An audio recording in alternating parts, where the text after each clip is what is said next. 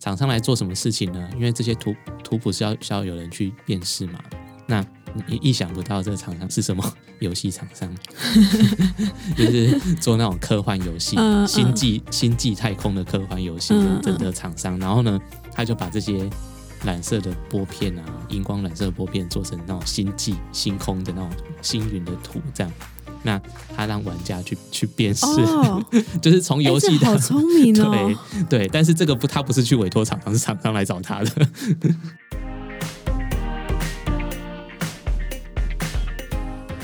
嗨，小一这周聊什么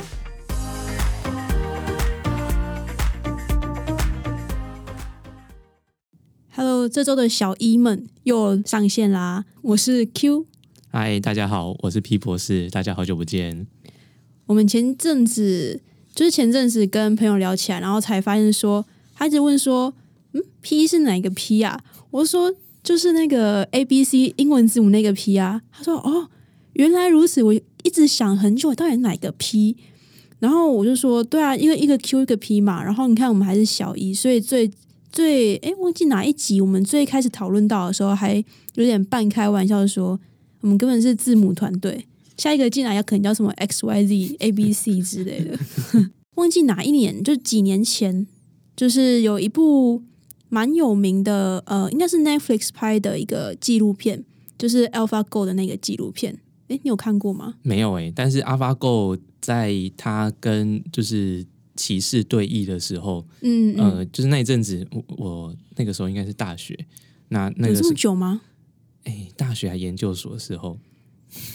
哎、还蛮久的。然后就是他们对弈了还蛮蛮长一段时间的，然后还还还要什么拔拔掉网路线，用离线对战，哦，有这回事哦。对，为什么要离线对战？因为它接上网络的话，它其实让 AI 持续的去去学习，哦，对。那它离线的话，它就变成是没有更新吗？比较公平竞争吧，是这个意思吧？就是 Open Book 考试的概念。我记得我那时候看这一个，就是它的名字真的就叫 AlphaGo，然后我就看了这一个纪录片之后，就觉得哦，超酷的！就是他从很之前，然后到他怎么去训练这个机器，然后到棋王输了超多场，然后有点心灰意冷，然后最后终于赢了一场，然后发现了 AlphaGo 的一个 bug 之之后，就是他就把整个纪录片算是剪出来吧。当然，我不我不确定说。应该说，因为我也不是这方面的专家，所以我也不知道说他的有没有用一些剪辑的拼拼凑凑的方式来让整个剧情剧情看起来更高潮迭起。对哦，这我是不知道啊，但是会觉得真的是蛮好看的。嗯，所以那时候是第一次知道说，就是呃，人工智慧，就是大家会说 AI 的这个东西。那为什么今天会讲这个呢？因为我们今天要讨论的其实也跟 AI 有点关系。虽然说这个应该大家如果看我们到时候下的那个标题 title，应该就已经点进来的时候就应该已经知道了。对，但是我们还是硬要接这个梗。其实几年前有一部电影，很多年前，真的真的很多年前的一部电影，叫《AI 人工智慧我没看老片吗》，？超超老。不过那一个片子比较偏向于机器人，人工制造出来的机器人，然后有人工智慧这样，然后有感情啊这样的一嗯一部片子。那对我来讲呢，其实因为其实人工智慧这个词有点算是被旧的名词被翻炒出来。呃，在炒热这样，其实这个词其实很多年前就有，那那么多年前，十几二十年前就有一部电影叫《人工智慧》，嗯嗯对，那其实人工智慧的发展，它并不是像这几年发展这么快速。其实很多年前就有，但是遇到了一些瓶颈之后，可能又在不管业界或者学术界又消有点销声匿迹的感觉，然后或者最后被挖出来了。最近那当然就是拜那个不管是电脑的软硬体的发展所赐，呃，或是其他原因，或者是商业的炒作。那嗯、呃，当然它也有一些呃，就是厉害之处啦，不然它不会影响这么深远，然后又这么红。嗯嗯对，那呃，对我来讲的话，其实它就是一个帮人类做事情的的一套工具啊。常常有时候就会，不管是媒体或是有时候在路上，我曾经就在路上被被人家这种募款的问说：“你担心以后的人找不到工作，因为很多工作都被 AI 给取代了吗。”但你到底是被什么募款啊？呃某些教育基金会的募款，但但当然他我知道他的目的是嗯是在说教育的重要，嗯、教育的方向可能要呃让你不会被取代等等之类的事情，但是我觉得他就问错人，我蛮好奇你那时候怎么回答他。我就说不会啊，产业总是会转型的嘛，对，嗯，那你说这群人就会没工作吗？必然会面临没工作的事情，当然也是会有转机嘛。你少了这一份工作，例如像最近疫情这么严重，嗯，有些人的工作，旅行业，呃，或是很多行业都因为这样停摆。那这些人他也不会就是说等到疫情过后他再回来上班，他这个这这这段日子他。他有些人就是先去找新工作啦，对啊，而且像 Twitter 吧，应该说就我所知，他们就是因为疫情，而且美国更严重，所以他们就是让员工在家上班。嗯嗯嗯，然后好像我听到的消息啊，好像就有呃，甚至说打算说，那就算说疫情完美落幕，然后结束之后，他们可能也会考虑说，是不是用这一套的模式，然后可以让部分员工继续在工，就是你可以选择说你要不要继续在家里上班，对啊，但是如果没有这一个，这算强迫转型吧，对啊，如果没有这一个的话，他们可能也不一定会这么快想到这一步。嗯，呃，简单来讲，就是人会自己找到出路。是是是是，生命会找到自己的出路，这是引自《侏罗纪公园》电影里面的一句话。为什么你会看到这么特别的地方？我想说，我也有看过《侏罗纪公园》，而啊，且其实我没有仔细看，那是一直听大学老师一直讲的。我们先拉回主题好了。我们的 AI，我们今天聊的主要是 AI 它在医疗领域上面的发展，因为医疗领域其实又更大，里面的应用又更多种。像我还有看到一个故事是，哎，应该也不算故事，它是真实的开发出来的。IBM 他们有一套系统，然后叫做华生，它的中文翻译真的就是那个福尔摩斯里面那个华生。那他就依据说，他看到这个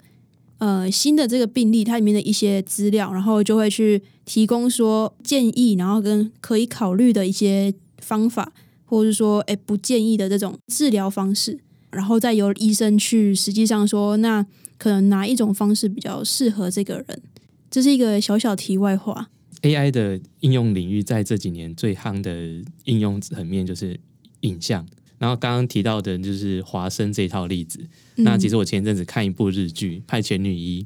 他们在新的一最后一季最后一季的时候，他也是医院引进了一套 AI 系统。但是《派遣女医》这它这部日剧，它是以外科嗯外科为主的一个一个戏剧内容。呃，除了诊断之外，还指导你怎么开刀。哦，它虽然没有办法直接做到由机器人开刀，有点像导航的对。对对对，对，它里面确实那个就是戏剧里面就是以导航这个字来讲，他说启动导航模式来帮你开刀，这样 对。我觉得我们还还是尽赶快进入正题好了。我觉得前面我们的梗好像有点长。今天要讲的就是影像辨识的部分。那当然没有像刚刚讲那个还有导航，这个是没有导航的。它它是直接根据切片然后来去做辨识嘛。嗯，对，我我记得那个 Q，你以前所学的是那个呃医学检验嘛？嗯，对。对，那你们会需要去协你说病理吗？对协就是协助病理科医师？我们我们有我们组织学是必修，嗯嗯嗯但是其实我组织一直很不好，而且我们那时候那个实习的时候，因为我们就是分很多个，呃，算是很多站吗？嗯嗯嗯就是比如说生化协议或者什么，然后其中有两周的时间就是在病理科制作切片啊，或者是一个小部分也是要看片子，嗯嗯嗯嗯，对对。但是主要如果你要判断或是什么的话，还是会有医那个细胞医检师或者说病理医师来做判断。刚刚有提到的就是说制作切片，切片对，然后染色，这些会影响到制作影像的品质。染的好不好看，跟有没有办法呃清楚把东西辨识出来有蛮大的关系。对，所以如果做品质做的好不好，拨片的品质做的好不好，其实会影响到专业的判断。嗯，所以现在很多都自动化了，哦，真的，就是机器去呃自动染染片，然后应该说常见的染色方式啊。哦，那这一篇是发表在那个 Lancet Digital Health，这是一个还蛮新的期刊。嗯，对它的影响指数好像不知道出来了没？对是这几年才出来的吗？应该是因为前阵子听我老板有提到，虽然说它标题就是说一个呃，就是他们发展的一个呃人工智慧的演算法来针对那个男性的前列腺或是射护腺癌的一个诊断。虽然说它叫它的标题就直接说它是一个人工智慧的演算法，嗯但是其实它内文里面都没有把那么很数学的一些式子写出来，它只有写说它怎么去使用哪些、呃已经发展好的演算工具嗯来来使用。为什么这篇要挑射护腺癌呢？射护腺癌是其射护腺呃，就是有一些癌变的状况，其实是在算是全世界男性最常发生的癌症之一。嗯对，那呃，在其实即使在台湾，其实它也是男性罹患癌症的，呃，就是癌症的罹患率的前十名。嗯那在全球应该有前五名，因为前列腺只有男性有，应该说女性也有相同的同源器官，但是其实没有不是跟男性一样主要功能。嗯，对，但是前列腺癌的原因可能还主因还不是找到很清楚。哦，现在他还没有清楚说是嗯，可能病毒感染或者什么样的状况。对，那但是有一些研究指出，可能跟饮食的西化有一些关系。即使没有就是高油脂类的饮食西化所影响，其实就是每年其实罹患射护腺癌的男性，其实只要到了大概就是中老年四五十岁以后开始，很多男性都会有射护腺肥大的问题，排尿的时候会有点异物感，排不干净。我自己的家人就是也是因为有有射护腺癌过世的。嗯，对，那所以要看射护腺有没有出问题。就是刚刚讲到肥大可能只是组织的增生而已，但是如果组织增生过多，然后它开始乱长，就可能开始癌化。我以前以前我们都有学过一些组织学或病理学，嗯，那它其实会有一些，就是跟你讲说正常细胞到不正常细胞中间，其实会有一些不同的变异嘛。病理意识他们其实就是照着这样的图像或者是叫做形态去分类，但是往往以前这样的依照经验上或者是根据标准的图谱上去做比对，然后给予一些分数，有时候不会只有一位病理科医师看嘛，其实是要多方去，它有点像一个委员会。像委员会好像听起来很很大，其实就是大概就是两两名到三名的的病理科医师。AI 这套工具呢，它其实就是担任第一方的病理科医师，你是说他是算是初筛的那一个人吗？他是初筛，呃，他其实筛完之后，你说直接直接帮这个病人判断他是不是，只有点危险啊。嗯对，如果误判了怎么办？如果是说，哎、这其实他没有，只是只是那片玻片做坏了，嗯 那那怎么办？那其实他就是也是辅助病理科医师，嗯，对，所以你说人工会不会被取代？会，但是部分部分嗯对专业你还是要有。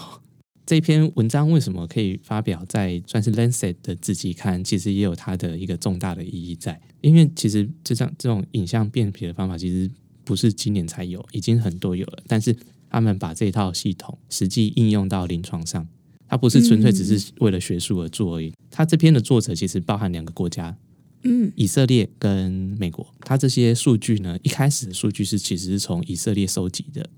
哦，你说训练这个机器的数据吗？，对对对，他在以色列呢，他就先收集了五百五百四十九片的呃常规染色的薄片，作为训练这套 AI 的母资料。即使一小块的一小块肉，它在显微镜底下还是很大的视野，所以它又可以这五百多片又被切了一百三十多万个影像区块，嗯嗯它就把它，因为现在都那个显微镜都可以接上照相机，所以每一个影像的区块都可以被拍照、配拍照、拍下来，那就拍了呃一百多万张的照片出来。因为有时候光一个组织你切下来，不同地方的癌化程度是不一样的，对，所以你整片玻片看完的时候，你可以再去计算说整块组织当中癌化的比例是多少 percent。嗯对，他是先拿这么多的图像来建立一个模型，之后呢，他们又从他们自己的这个以色列的医院里面拿出了两千五百零一份常规染色玻片来作为测试。所以你说会不会有一些人种或是染色技术或是什么等等的一些偏差？所以他之后呢，又做了，又跟美国匹兹堡大学医学中心合作，以一个盲测的方式让他们来验证。那也实际应用到那边的临床诊断上面。其实我刚刚讲到说，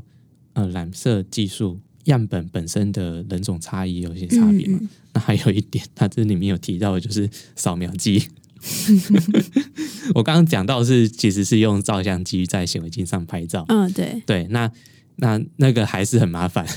对，这干脆就直接拿扫描机直接扫上去会比较快。不同厂牌的相机也好，或是扫描机也好，要数位化的过程，他们都会需要靠这些数位的的一些感光元件。嗯，对，但是每一家感光元件，它对于每一种色彩的灵敏度其实是不一样的。嗯嗯对，不然为什么会有差价那么大 的的相机存在？对，扫描机也是，虽然有统一的一点，就是他们在这两个机构所用的扫描机是一样的。这套演算呢，它其实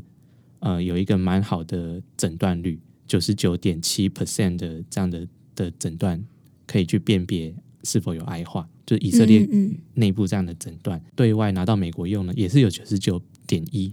它除了只分辨说正常跟癌化之外，它又有可以分，就是你是轻度的，就是癌变，还是中度的癌变，或是高度癌变的一些判别状况。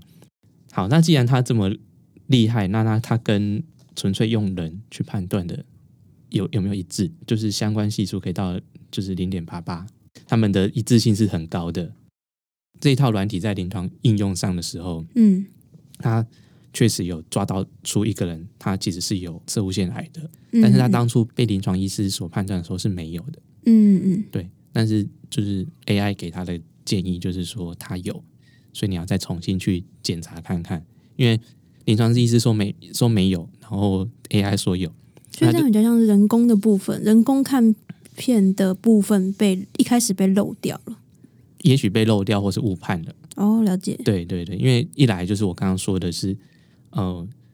因为那个分数其实不是就是是人定的嘛，嗯，对，那个分就是你的癌化程度是人定的，而且这个分数它又不是说像我们说，不像说你有零点几分、零点几分，它是一个次序型的分数，次序型是什么意思？就是一二三四五六七八九十，哦就像像我们在填问卷嘛，你的感觉你说几几分？对什么十分最满意，一分最不满意那种吗？对这个题目，我觉得它是六点五分，呃六点三分，没有这个选项给我选。对，但是 这个一二三四，它是它是嗯间隔的，但是、哦但是它这个一二三四是有次序关系，是有嗯嗯嗯，轻重程度关系的。只是这个轻重程度一跟二等不等于二，一一跟二的差距等不等于二跟三的差距，这不一定的吧。就有点主观了。对，就就就蛮蛮主观的。所以这为什么就是光靠人工去判断？也许人他可以判断到看到很仔细的地方，但是基基于说有时候你要做出一个有或没有的判断的时候，其实你只能勉强的给它归类。嗯，对，所以你总是要得到一个答案的时候，有些人就会会犹豫不决、模棱两可，嗯你干脆就把它丢到旁边去做其其他，对，但是你就会累积很多其他。但是影像嘛，它其实就是有很多不同的，在电脑上它其实就有很多不同的话术所组成，嗯，对，所以呃，这些话术里面的颜色深浅、图像的组成的时候，其实对电脑你把它换算成数据来看的时候，它就是个连续的差异，判断出的内容其实是更连续的，不会是只有这样一二三四。就是刚开一开始我们就提到说，射护腺癌其实不管是在国内或是在国际全球上，其实它是一个男性，呃，你只要活到一定的年纪，就可能会嗯产生的问题。对于病理科医师来讲，每天都要看这么多，嗯，对那工作量其实是很大的。对，那然后又一堆其实是正常的，嗯 只是就是只是稍微的增生这样的东西。呃，所以 AI 它有一部分其实是减减轻工作的 loading，这样嗯嗯，对，这个是一个很大的目的。对，我就觉得这样也另外一个好处就是，当你工作量减少的时候，反而会，我觉得心情上还有体力上，你面对呃相对比较少量的需要你去确认人工确认的部分的骗子的时候，其实我觉得反而有那个精力跟心情看得更仔细。对对对对对对，其实是提高 AI 的帮助，其实是提高了更好的专业品质啊。嗯对当然，如果它本身有很好的判断品质的时候，那那当当然是最好，因为像刚刚讲到这篇文章所发现到的一个例子。但是呢，其实，在人工智慧之前，还是要有工人智慧。我最喜欢讲这句话，这这也不是我讲的，这是其实我去就是在学校去听了一门真的课名，就开叫做人工智慧的课。嗯诶是吗？啊、没有，这个老师比较保守一点。其实我觉得有些厉害的老师，他真的在做人家所谓的人工智慧的东西，但是他开课或者他自己讲话都很蛮保守的，他都会讲说我这个叫机器学习。哦，对 有有有，这个有听过，这个有听过。对对对，但其实其实这个就是属于机器学习的一环。嗯，那他这一篇文章所用的工具呢，其实也是一种机器学习。嗯那后来这几年又比较夯的名字叫深度学习 （deep 嗯 learning）。嗯嗯对，那其实只是在演算法上面做了一些改进。嗯，对那为什么讲工人智慧呢？这么多片，对，一百三十几万张的影像，哦，等于你说一张一个拨片，它又会切成超多个影不同的影像嘛？对对对。那这些影像，你还是要先定义它是不是？因为你要训练，你要先训练，，你要先给他答案。所以应该是人先去定义说，先看完说这片是呃，先给他一个标准答案了，再让他去学习。对，就很像我们从小一直在考试，老师都已经先知道答案了，他出出出题目给你写。嗯嗯，对，所以你在真正应考的时候，你就可以就是写出，就是可以看到类似题目的时候，你就可以写出正确，嗯，人家正确答案。嗯嗯，小时候老师考试训练我们的时候的 的情形，就是然后我们，去训练机器，这样子去学习。对对对，前面还是要靠 工人学习，工人学习，工人去工人智慧，工人专。业的人去去把这些拨片影像做分类，嗯，那把它分类，它是什么样的变化？例如说，里面可能是一些正常组织，或者是一些呃已经开始矮化的组织，嗯。或者是正常的腺体、正常的血管。因为原本的黄金准则是照分数排，嗯。那如果说诶三分是长什么样子，他要给他一堆三分的的图片给电脑看，嗯嗯，然后五分的是怎样，然后给一堆五分的照片给他看，超出这些分数已经是变得很严重的那些，嗯你也要给他讲，不然如果你只给他一般判断等级一二三四五分，那那如果超出这个范围，它也辨识不出来。嗯嗯对先把这些图片先做好定义，再来去训练电脑。训练完电脑之后呢，你要内部检验的资料先拿来测试看看。嗯嗯好不好？测的还不错的时候，那就接下来就可以拿来，就是拿外部测试，外部测试也得到不错的品质的时候，就拿可以拿来实际的应用了。那这一篇它的跟其他篇不太一样的关键点是在于说，它实际用到了跨到其他国家，然后又用到临床上这个地方嘛。对对对，他其实一直在强调它这个卖点，但是实际上呢，你说它它的演算法是不是很新？也还好，大家也都是这么做。它就是用了一个这个卷积神经网络 CNN，不是那个美不是美国的那个 CNN，对 对，嗯对，卷积神经网络这个真的在最近的做影像辨识的这种深度学习的演算法上面，大家很常用的方的一一套工具。嗯那它为什么叫深度学习？它其实就是分了很多层训练电脑去嗯辨识影像中的一些 pattern 这些特征。对，那当然你的因为为什么叫神经类神经网络？呃，它的资料演算的架构就有点像是我们的神的脑神经一样，嗯嗯一个串一个，一个串一个这样的概念。神经串的越多的时候，就有点像是我们的记忆的连接或者知识的连接，嗯嗯呃，或者是说神经的连接，它串的越多，那神经的连接串的越多的时候，它其实就是串联了更多的讯息，也类似这样的概念。把它串的很多层很多层，每一层就做了一次训练，每一层做一次训练，每一次做一次训练。那实际上，呃，我自己也不是很熟这个演算法，那我就大概先讲一下它是这样做的。它就是先第一层先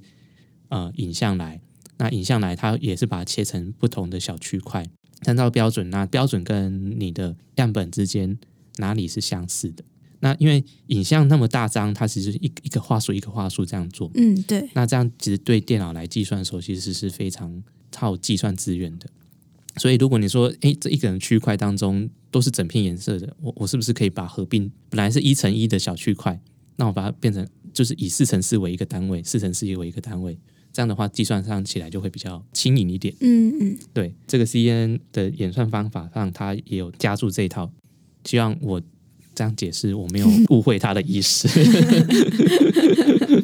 好，那实际上应用上的时候，它会把这个影像去标示说，哎，哪边可能是有癌化呢？癌化的比例有多少？这样，嗯，对。那因为它已经是人工了，原本你可能一个区块一块的区块看，那你现在整片破片看的时候，你可以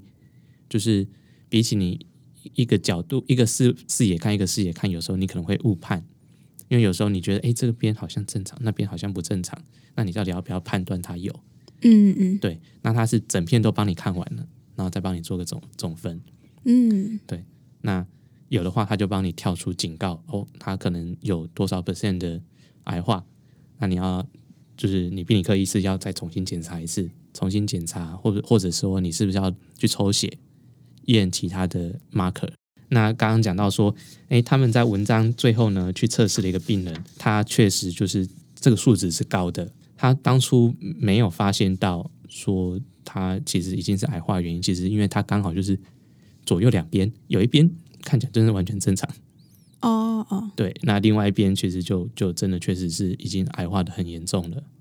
其他过去的一些也是 AI 诊断射护腺癌的工具，其实有些只是只有诊断说它是正常或是癌症，你说没有像它。的这篇一样，就是去给分数这样子吗？呃，其实本来大家都有分数，嗯，本来那个分数其实是病理科在判断的分数，嗯，对。那有时候其实最后大家只是想知道说我是正常还是癌癌症，所以有时候软体它就设计到非常的简化，只会给你健康或是癌症的这样的答案，因为不同癌化的程度它有不同的分数嘛，所以其实如果你把里面细节切的越细，其实对于早期发现、早期治疗是更好的。它这边创新的地方就是在于说，它可以把不同癌化程度区分开来。然后另外呢，就是说可以实际上的应用，对，就是用到真的临床状况上面去的。而且它鉴别诊断率其实也是很很很高的。那我刚好像有要提到说，它有一些限制嘛？你说的限制是像你刚刚提到，就是可能扫描的部分跟光学影像的部分。对，其实它在这篇它应用到从以色列应用到美国的医院的时候呢，他们其实去做了颜色的校正。哦，对。可是你不是说他们的扫描的那些机器其实是呃一致的，所以你说校正的部分比较像是可能染色上或是 对，可能哪一个国家的染机买的 批次比较新，因为他们其实挖了这这五五五六百，然后五五百多片。五百多片再加两百多片，这么多的玻片其实是是去挖挖把那个库存的挖出来做的。可是这样就会有个问题，就是虽然说它是好啦，虽然说它已经做成玻片了，有一定的呃保存的功能在，对。但是你放两年，或者说你放两个月，其实我觉得还是会有那个差别存在，颜色还是会退一点点。对对，或者是你包买的。有时候也会泛黄，或是，或是每一间的它保存的方式可能又不太一样。对，所以就是光是扫描那个颜色，你可能看起来背景黄黄的，跟看起来背景白白的，就是还是有有差别。嗯嗯，对，所以或者是那个染剂的，嗯，对，新就是刚新厂牌也不太一样的话，对对，虽然说都是同样的化学物质，可是嗯，对，还是有一点点差别。没错，所以颜色上可能要先去做一个校正。嗯。但是呢，AI 保守一点讲，做机器学习、深度学习也好，都会受限到说你给他的给他的训练的数据，对你，说数量上吗？不管是数量上或者是里面的内容上，嗯嗯，它可能会造成一个叫我们叫过适 （overfitting），适是哪一个适啊？适合的适，哦哦哦对，fit 就是适合嘛。你这套模型做出来，可以把你的你丢进来的资料学的很像很像，你再重新从里面抽出任何一张，再去丢到这个模型里面去判断的时候，它可以判断出百分之百。哦。哦，但是你下下拿了一个新的资料来套进来的时候，他反而判断的就不是那不是那么好，嗯，因为他只认得那里面，他不认得外面的。哦了对解，所以有时候并不会说完全追求说我的数据所训练出来的那一个模型一定要百分之百，嗯。因为如果他训练出来百分之百，也许他是过过过头了。所以呢，他为什么刚刚他要做那么多的内部测试跟外部测试？这个叫做在在术语上叫做 cross validation，嗯嗯对，交叉比对。嗯对交叉验证。那其实它的目的就是要就是验证它这套模型适不适合使用。嗯除了它自己的资料之外呢，可以可以应用到嗯，就是新的资料上都可以用。但是如果摒除说这些限制，就是这些限制，我觉得是比较呃中间那些细微，就是小部分很多很多的小部分需要去注意，或是之后或许可以去做调整。但是大的结构上来讲的话，我比较好奇是，那你念你看完这篇之后，你自己的看法是什么？呃，我又要引用一下 那个人家厂牌的 slogan：科技始终来自于人性。Nokia 的广告，对哇，好久没听到 Nokia 这个词。对，就是就是就是，毕竟你还是要回归到人，甚至现实生活。虽然说我不太相信，说有人就会说未来几年后，机器人可能会主宰人类社会，真的这样的的天方夜谭。对我觉得就是这些工具的发展，它其实就是就是只是为了提升我们的人类的生活。应该说对啊、而且我会觉得它其实就是一个，就是让人类有有机会可以呃，把我们的脑力或是我们的我们的嗯努力的地方放在更有用处的地方嘛。就是有一些重一一直不断重复性，或是其实不太用大脑的，可以把它可以把它。呃，那叫什么啊、就是固定化的，一直不断在重复这些动作，然后由机器人去做，就是这种劳力性的东西可以让机器去做，因为相信他们可以做比我们更好。嗯嗯，对对，但是工人智慧还是不可以省。对 对，要人工智慧之前要先工人智慧。对，呃，我不知道这个故事我没有在前几集讲过，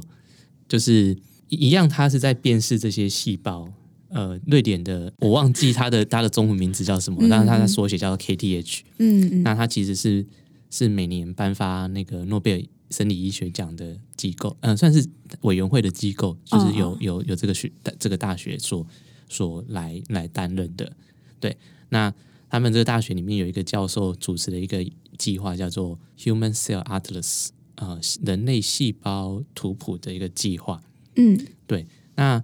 他这个所谓的细胞图谱计划呢，它其实是针对每一种细组织的细胞，除了影像之外呢，还有它的呃 RNA 蛋白代谢物的一些嗯表现呢，都都有去做收集，所以它是一个跨不同生物层级的一个资料库。嗯嗯对，那影像就是其实是一个很大重点了。影像的话，那它从谁去帮他？他他收集了那么多人体那么多细胞组织，那他要靠人去一一的辨识，真的是很很很大的一个工程。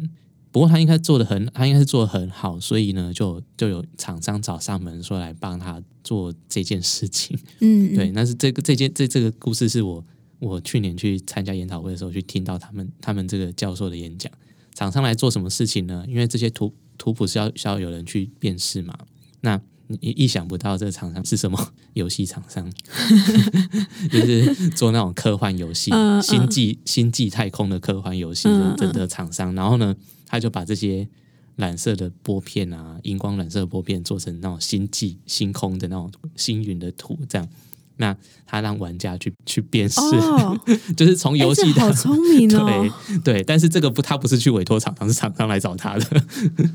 哎，这好聪明的做法哦。对，让让玩家去帮你去辨识，他让玩家去玩嘛，然后去去就是有点算是去猜，说是这是什么东西。那其实 Google 很多年前也做过类似的东西，嗯他不是叫你就是打完一个密码之后要叫你输入一次那个验证码。哦，你说确定你不是什么机器人那个吗？哎，对，在那之前，以前哦确定你不是机器人的时候，其实按呃，现在是按叫你按图片嘛，对，对，或现在是直接打勾，嗯对，然后在更早之前，它是会给你一串一个一串字母或是数字，然后长歪歪斜斜的图片。哦哦哦哦，对对对对对，对，那它其实也是让让输入密码的的人去帮他去，半半强迫性的，对对对，因为他们自己他们自己内部先先给他一个答案，嗯但是呃，每个使用者又再输入一次使用者所认为的答案。如果如果他是写 C L，然后 X W 好了，那那可是他们电脑所判断的可能是 C C X X，嗯嗯。对。可是每个每个线上使用者每个人都是打 C L W X，嗯嗯嗯。那他他他们之后就会校正回来。哦，对，好，那瑞典这个学校，这这这个这个这个游戏软体呢，也有点、嗯。也有点类似这样，呃，就是他们也是收集了玩家的数据回来看，那但他们当然也有一部分是有有，他们也有当然是有从那个专业的专嗯专业嗯人员去判断这是什么细胞组织来看。嗯嗯嗯，对。不过，当然，专业人他可以达到比较八九成以上的正确率，嗯可嗯，是玩家可能只有五成或是五成以下。哎，可是我觉得这个方法真的蛮聪明的欸，对，而且大家会有点兴致勃勃，就是比你专家，你要去判断，其实还不一定心甘情愿，对，对。这好酷哦。我们又回到了一集有小故事的轨道上面。我每次是想说我要准备，可是我没有什么小故事可以讲，然后我也不知道这可以讲什么小故事，所以前面才讲了花生的故事，可是它也不算什么故事。我觉得我们今天有点莫名其妙的录的有点久。哎，真的，好，如果你有听到这边的话，就是希望你有听完这个工人智慧的故事。好，然后如果你有任何建议或是嗯想法的话，也欢迎到 Apple Podcast 帮我们留言评分。呃，如果你你有在收收听的话，不管你用什么平台，就蛮开心可以把我们整理的资料，然后分享给大家。那我们就下一集再见，拜拜。拜拜。